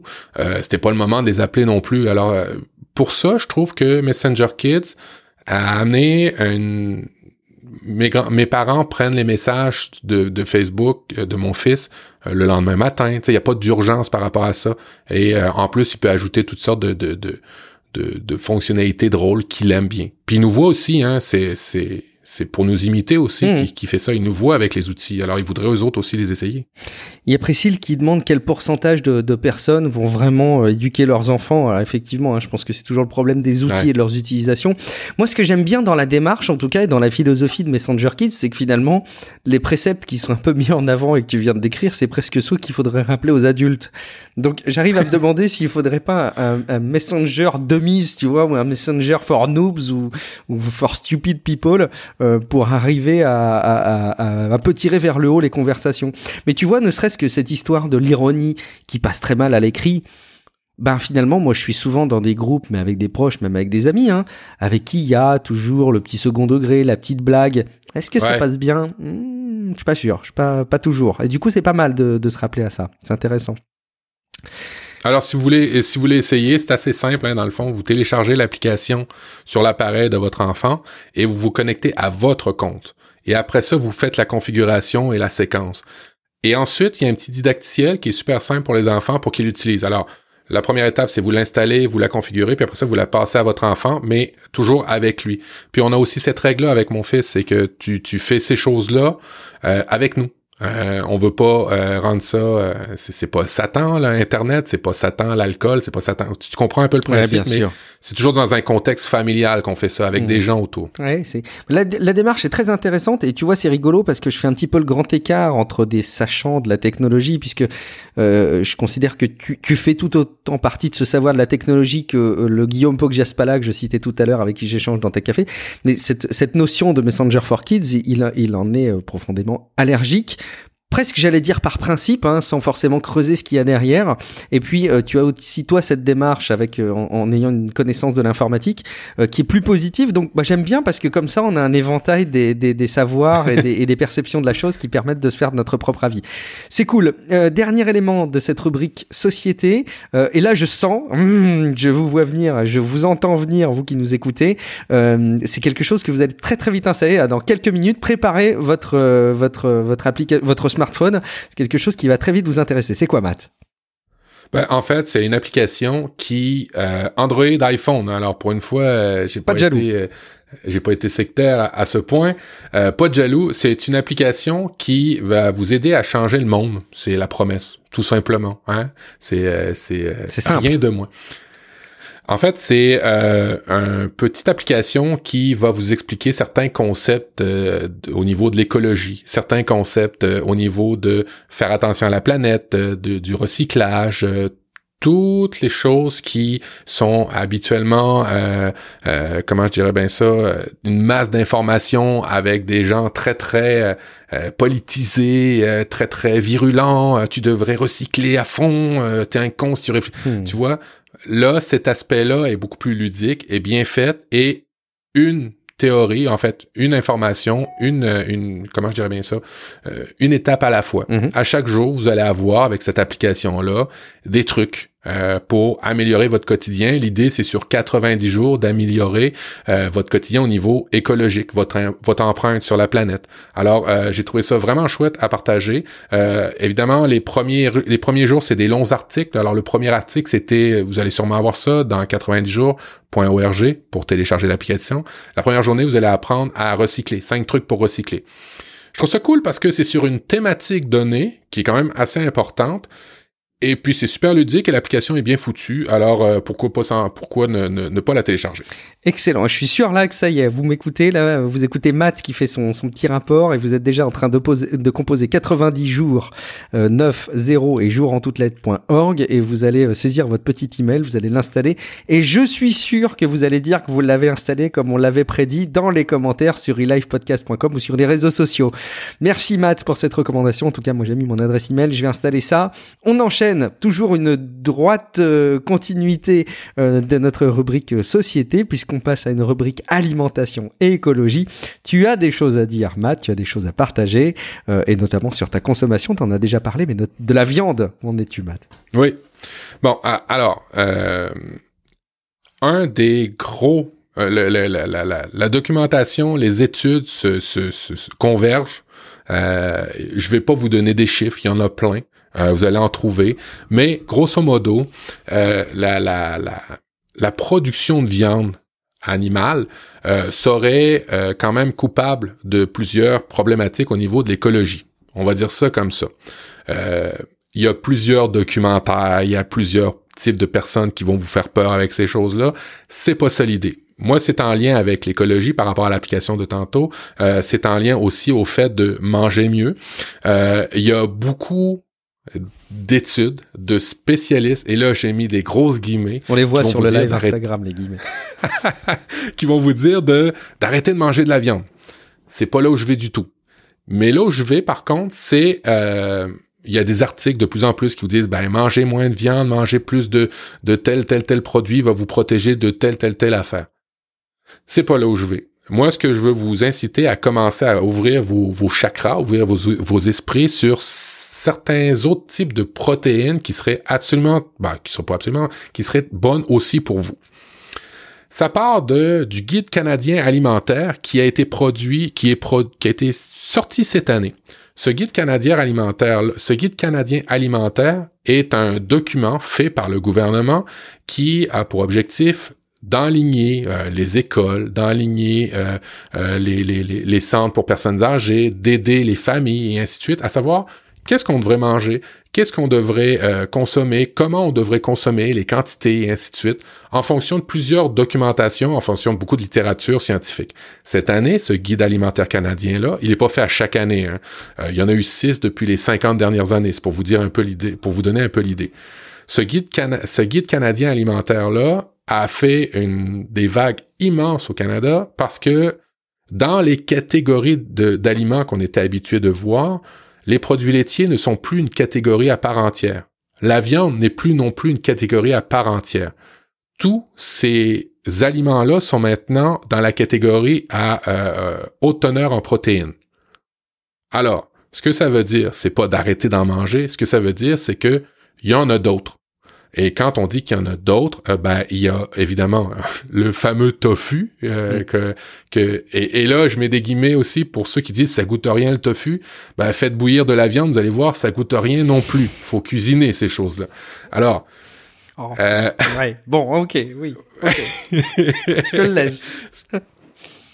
Alors si on part du principe que au niveau de certains constats, au niveau écologique, la production de viande ça serait pas trop bon pour la planète. Euh, certains, si vous écoutez euh, le documentaire euh, Cowspiracy, le K comme la vache, C O W Spiracy, euh, au début du, du, du, reportage, ils disent que faire une boulette pour un hamburger, pour faire un, un, un hamburger, équivaut à, je pense, 2500 litres d'eau, juste une petite boulette.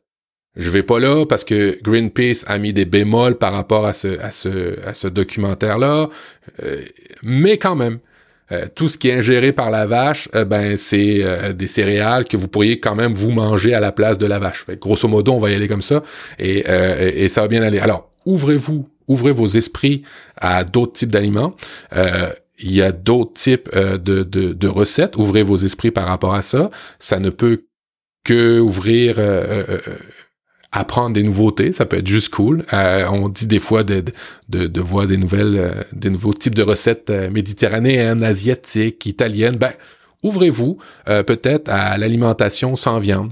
J'ai pas dit de réduire, de couper, de devenir végétalien, vegan, et c'est pas ça? Que je dis du tout. Je fais juste dire, ben, commencez à regarder ce qui se fait ailleurs et peut-être vous allez découvrir des nouvelles saveurs, des nouveaux goûts, des nouvelles recettes. Et euh, ben, je l'ai déjà, je l'ai déjà dit, mais euh, il y a le livre de Jean-Philippe Cyr, un Québécois, euh, qui est vraiment chouette. On va le mettre dans les notes de l'émission pour apprendre à manger différemment, sans produits laitiers, sans produits animaux. Je dis pas de faire une transition, je le rappelle encore. et et, et, là-dedans, euh, dans les articles que je vous ai mis, ben, je vous ai mis évidemment des liens qui vous disent que manger moins de viande, ça serait mieux pour la santé, mais je vous ai mis aussi un livre de live, un lien sur le, le, site de Lifehacker qui vous explique ou vous donne certaines excuses ou la façon de discuter de ça avec votre famille quand vous décidez de manger moins de viande ou plus du tout de viande pour certains. Euh, L'alimentation, c'est très culturel, ça peut choquer les gens, ça peut choquer votre famille. Euh, vous allez avoir des comportements hallucinants. Euh, une petite anecdote. Euh, habituellement, le jeudi, je reçois ma famille et à tour de rôle, on fait la cuisine l'un pour l'autre. Et jeudi dernier, ma mère me dit euh, ouais, ben vous, vous mangez plus de viande, euh, je sais pas quoi vous faire. Alors, j'y envoie quelques recettes qui sont vraiment bonnes, et elle me répond, euh, puis je lui dis, ben prends tel tel type d'aliment, tu vas voir, c'est une ratatouille, c'est con, mais une ratatouille, ben c'est vegan. fait que c'est quand même, c'est quand même de base. Et ma mère me répond, ah, je suis trop vieille pour ça. Alors, ça m'a fait de la peine parce que il y a personne qui est trop vieux pour essayer des nouveaux aliments ou essayer des nouvelles affaires.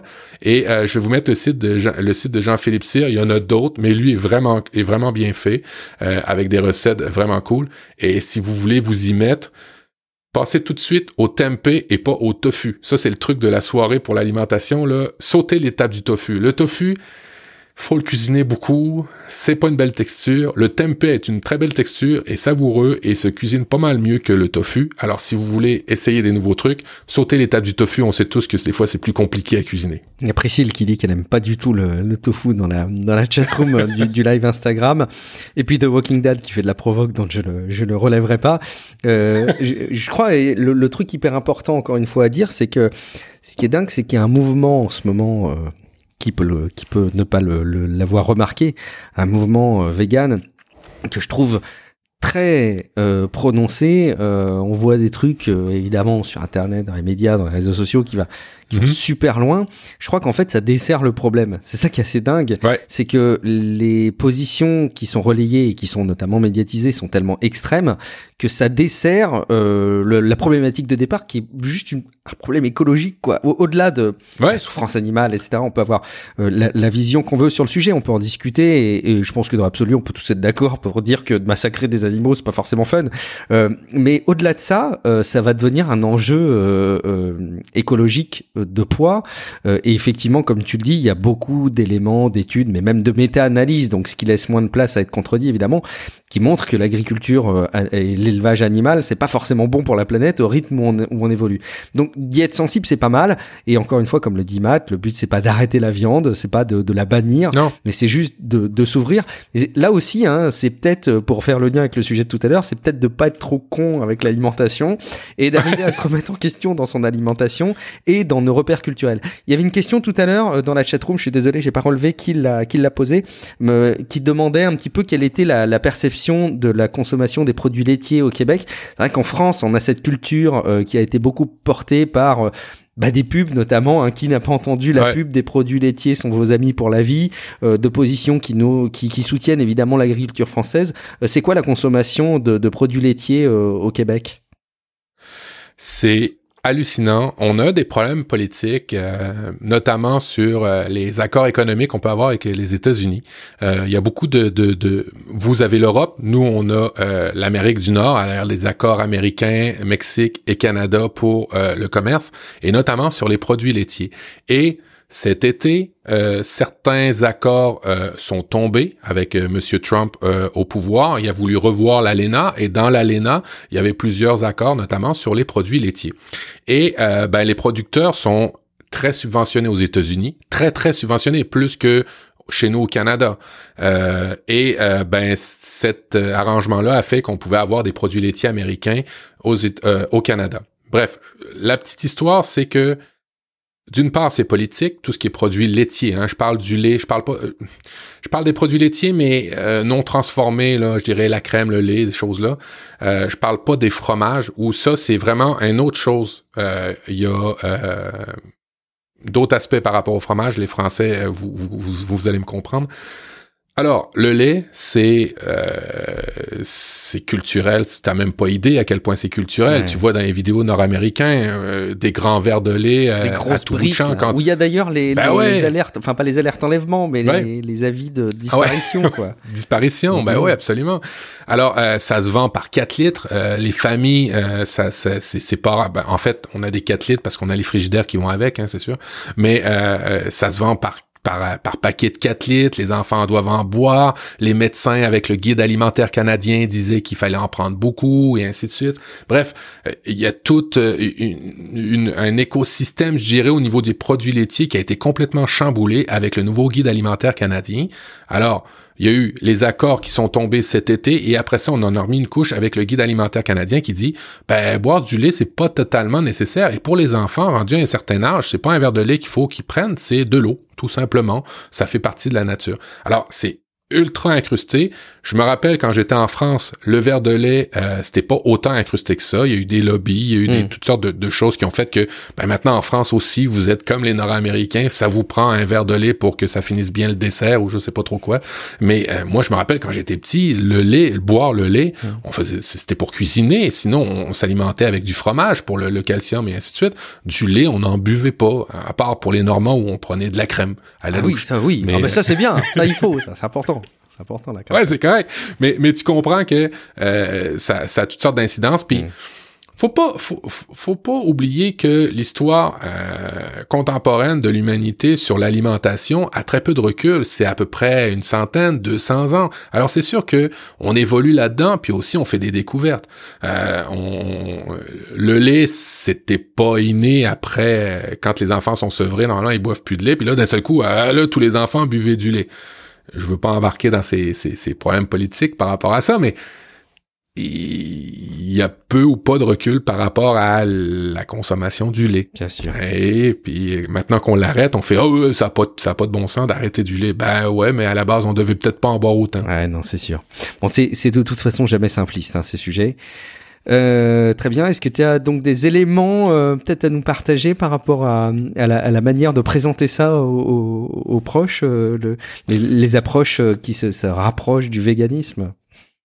Ben, en fait, c'est de faire appel. ben, si vous, vous avez décidé d'avoir une diète avec beaucoup moins de viande et que vous arrivez, euh, je sais pas moi, dans une soirée où il y a de la fondue bourguignonne ah. et que c'est un petit peu, c'est un petit peu, euh, c'est un petit peu dommage, c'est un peu compliqué et que vous voulez pas vraiment manger de viande, l'article de Lifehacker va vous aider euh, en expliquant que c'est pas, c'est pas de c'est pas le fait de pas passer un bon moment avec la personne, c'est pas le fait de pas partager un moment et ainsi de suite, c'est le fait que c'est la viande en tant que telle. Et essayer de de faire un, je sais pas, un, écart, en fait, d'essayer d'aborder le sujet autrement ou en tout cas de le contourner la viande en tant que telle parce que des gens, dans l'article, on le comprend, les gens prennent personnel le fait qu'on mange pas leurs aliments. Et des fois, tout simplement, on peut pas ou on veut pas pour notre santé. Et euh, ben, euh, c'est juste de bien l'aborder et de dire que c'est pas toi que je vise.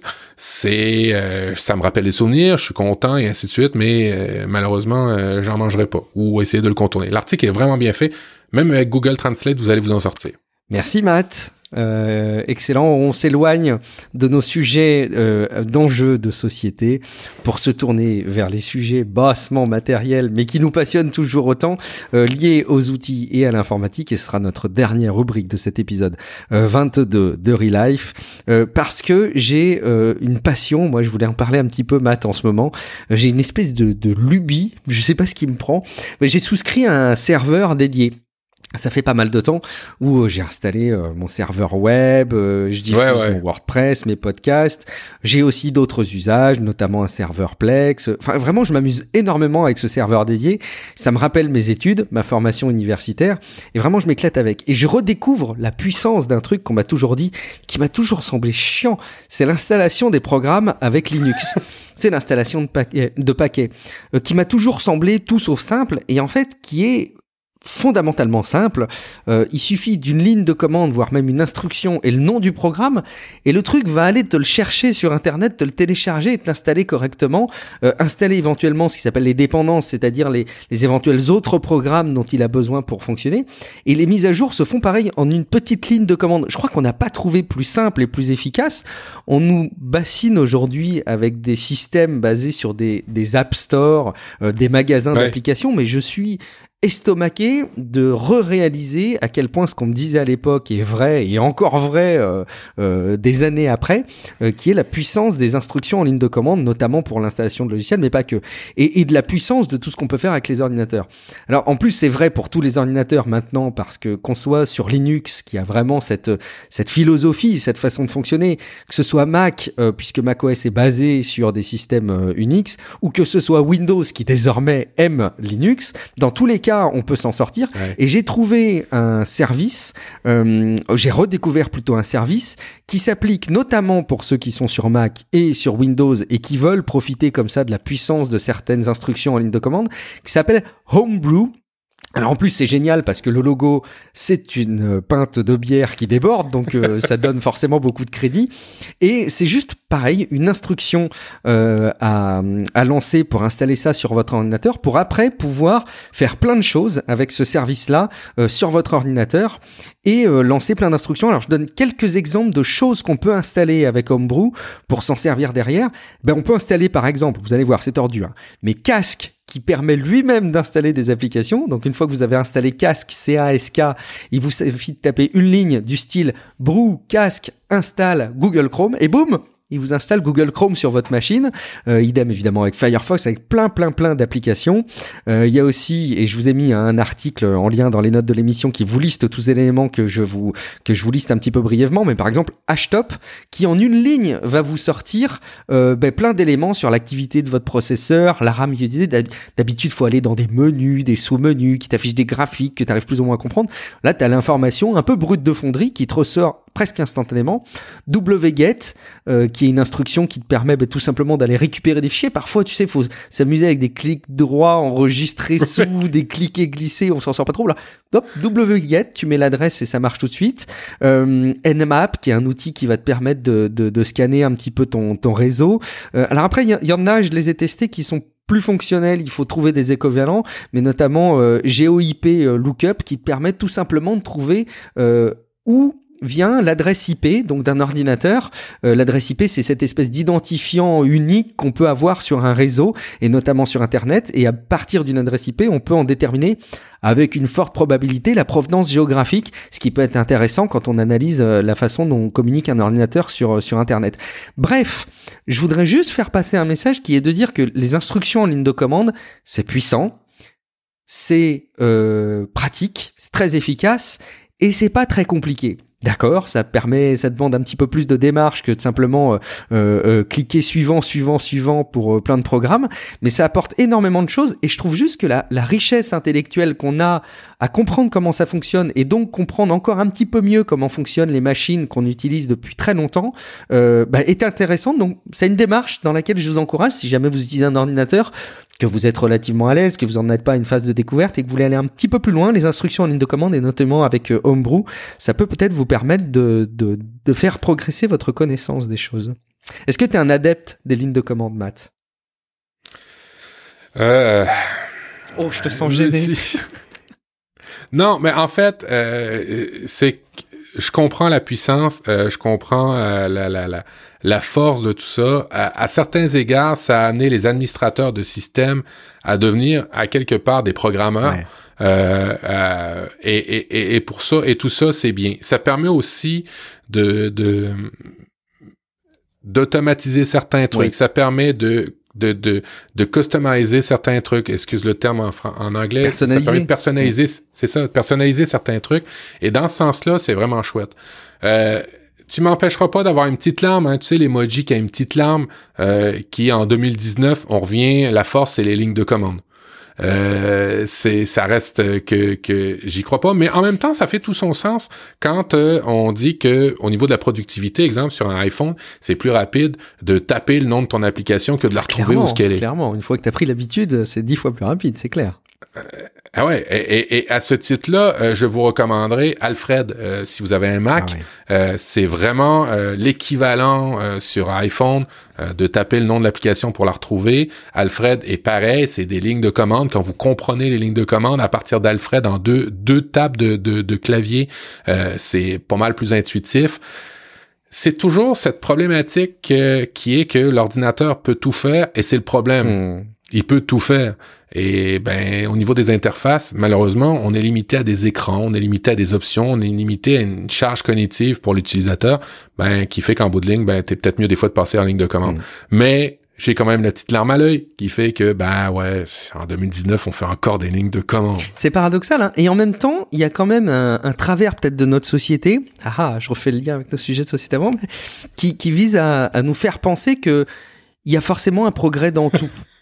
Et tu vois, j'arrive même à me demander si c'est pas euh, la représentation parfaite.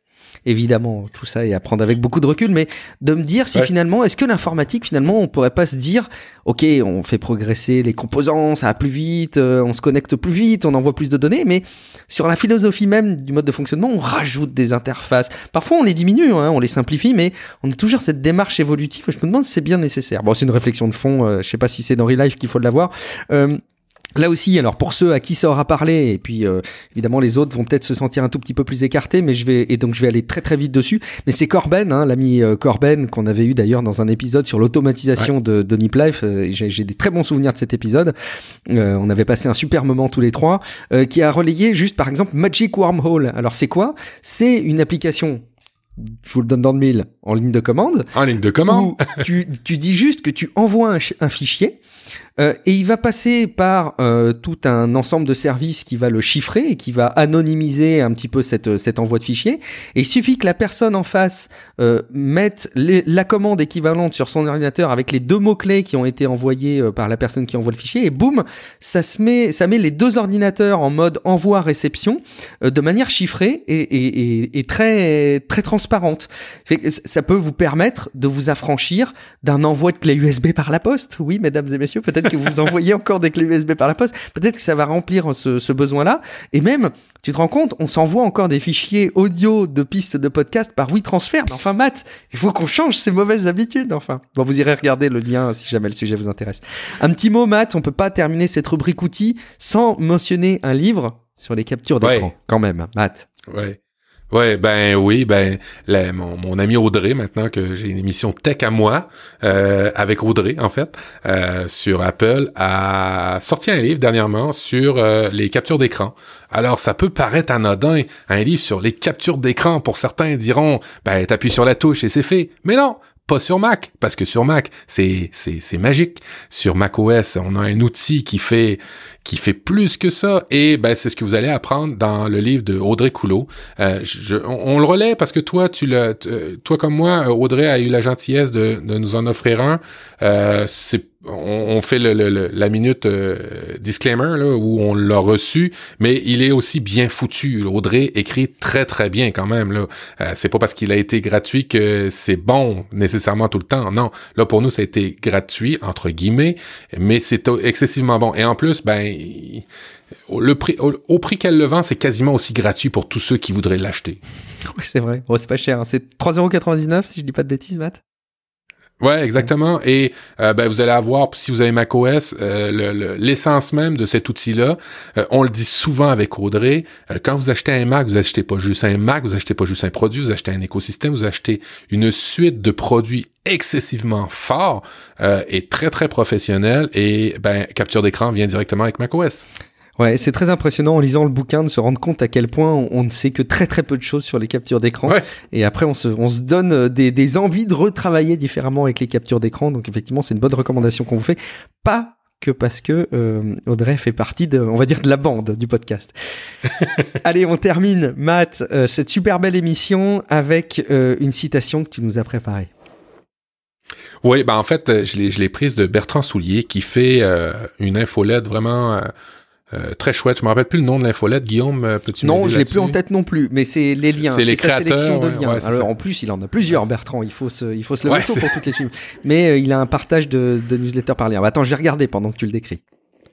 Alors, euh, on reçoit euh, une fois par semaine une newsletter sur les nouveautés dans le domaine de, la création de contenu et ainsi de suite. Et évidemment, ben, il y a des fois des citations à travers tout ça qui sont vraiment chouettes. Et là, c'en est une d'Albert Einstein qui est vraiment très très bonne, je trouve, en 2019. L'intelligence n'est pas la capacité de stocker des informations, mais de savoir où les trouver. Je trouve ça ultimement euh, très pertinent dans le sens où euh, présentement je fais des devoirs avec mon fils et on demande d'apprendre des choses par cœur et je trouve ça complètement stupide. Le nom des fleuves. Stupide, mais de chez mais mais c'est stupide de chez stupide et en même temps je comprends l'idée mmh, en arrière de ça ok? C'est de se faire exercer le cerveau je comprends toutes les idées en arrière de ça mais quand même en 2019 on devrait quand même avoir euh, une nouvelle façon d'apprendre les choses ou au moins de d'aider de, de, d'aider les gens à, à trouver l'information avec des assistants connectés et ainsi de suite. Bref, c'était mon moment euh, mon moment euh, coup de gueule euh, euh, et recommandation. Ouais, coup de gueule. Ouais. Mais quand même, c'est vrai, je trouve que... et, et moi, je, dis toujours cette phrase, je suis bon à la hauteur de mon réseau, je suis bon à la hauteur de mon équipe. C'est un peu ça aussi. L'intelligence, c'est pas la capacité de stocker l'information. Les capacités techniques et ainsi de suite, c'est pas nécessairement toi, mais c'est le fait d'être capable de les trouver ou de connaître les bonnes personnes. Et dans ça, en 2019, si je, si je, je pouvais clôturer l'émission avec ça, le réseau est tellement essentiel dans votre vie, dans votre vie sociale, dans votre vie euh, professionnelle, dans toutes sortes de choses, le réseau. Et c'est pas le réseau forcément juste numérique, c'est le réseau connaître les gens, euh, savoir qui fait quoi, euh, qui pourrait me donner tel truc, telle personne a déjà tel, fait telle chose. Et c'est ça toute la force des médias sociaux et on l'oublie. Euh, c'est pas juste des pubs, c'est pas juste des fake news, c'est d'être capable de euh, réseauter euh, quand c'est bien fait, quand c'est fait dans des bons groupes. exemple, Bertrand Soulier a des, des, groupes excessivement bons pour apprendre à la création de contenu. Relife, la communauté Relife, tous ceux qui sont dans la chatroom, vous êtes des gens exceptionnels et tous ceux qui nous suivez, le réseau, la communauté, c'est ça qui est très très fort. Et euh, si vous voulez tout simplement vous abonner à, sa, à sa, newsletter, votrecoachweb.com, et puis vous avez là d'entrée de jeu de quoi saisir votre prénom et votre adresse email. Tu sais Matt que le réseau, euh, pour moi, je suis tellement d'accord avec euh, ce que tu dis. Il y a, je vois souvent passer des étudiants, des alternants à mon boulot, des personnes qui qui sont encore en études mais qui commencent à, à s'initier au monde du travail euh, dans sa réalité. Et je leur demande à chaque fois, vous avez un compte LinkedIn? Et euh, ben, c'est souvent ils me disent oh, non euh, non non j'ai pas trop compris à quoi ça servait. Et alors si j'ai un message à vous faire passer vous qui écoutez euh, euh Relife et peut-être qui êtes dans une démarche d'apprentissage ou qui sortez d'études et qui cherchez du boulot, mais faites-vous votre compte LinkedIn et animez-le. La force du réseau, c'est tellement important et ça va vous apporter tellement de choses. Effectivement, je, je m'inscris totalement dans cette citation aussi. Euh, bon, le, seul bémol, c'est que je sais pas si elle est vraiment d'Albert Einstein parce qu'on prête tellement de citations d'Albert Einstein que euh, forcément il a plein de fausses. Mais bon, euh, il n'empêche, le fond est là et on, et on le rejoint et on se l'approprie. Matt, il est temps de rappeler à tout le monde où est-ce qu'on peut nous retrouver euh, en dehors de ce bel épisode de Relife. Ben, profduweb.com, hein, c'est pas mal là où je mets tous les liens pour me suivre. Euh, et euh, vous avez euh, les liens pour écouter les podcasts avec les copains, les liens, le Patreon, le Tipeee pour du contenu exclusif. N'hésitez pas. et ben, évidemment, quand on parle de copains, le meilleur, Guillaume, lui, on le retrouve où, Guillaume? GuillaumeVendée.fr. C'est promis, cette année, ce sera un, vrai hub de différents contenus. Mais en attendant, il y a mes, mes, articles de blog qui remontent selon mes, mes humeurs du moment. Et puis, évidemment, si jamais vous écoutez cette émission pour la première fois, si jamais vous découvrez Relife, rendez-vous sur relifepodcast.com pour avoir plein de liens et notamment les liens de tous les sujets qu'on a abordés dans l'émission. Et puis, évidemment, c'est plus incontournable que jamais de vous rendre sur Instagram et de suivre le compte Relive Podcast sur Instagram qu'on anime euh, et qu'on va. en tout cas, moi j'ai pris beaucoup de plaisir à avoir une chatroom et à avoir du, des, personnes qui nous suivaient. On n'a pas eu un, gros volume de personnes à un moment donné, mais on a vu plein de personnes qui rejoignaient le live au fur et à mesure. Donc je suis sûr que vous avez été euh, en tout euh, assez nombreux à suivre l'enregistrement de l'émission. Donc si vous voulez pas rater le prochain enregistrement de l'épisode de Relife le mois prochain, il faut suivre voilà, relifepodcast.com sur Instagram. On vous dit à très bientôt dans un prochain épisode de Relife. Ciao à tous. Ciao ciao.